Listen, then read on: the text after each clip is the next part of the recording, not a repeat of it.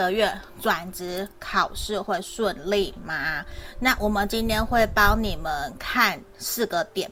四个第一个是第一个月的状态是什么？第二个月准备的状态。第三个月会如何？然后第四个看整体的状况好不好？整体的状况。那验证的部分是看说目前你的状态是如何的好吗？这是验证的部分。那大家要看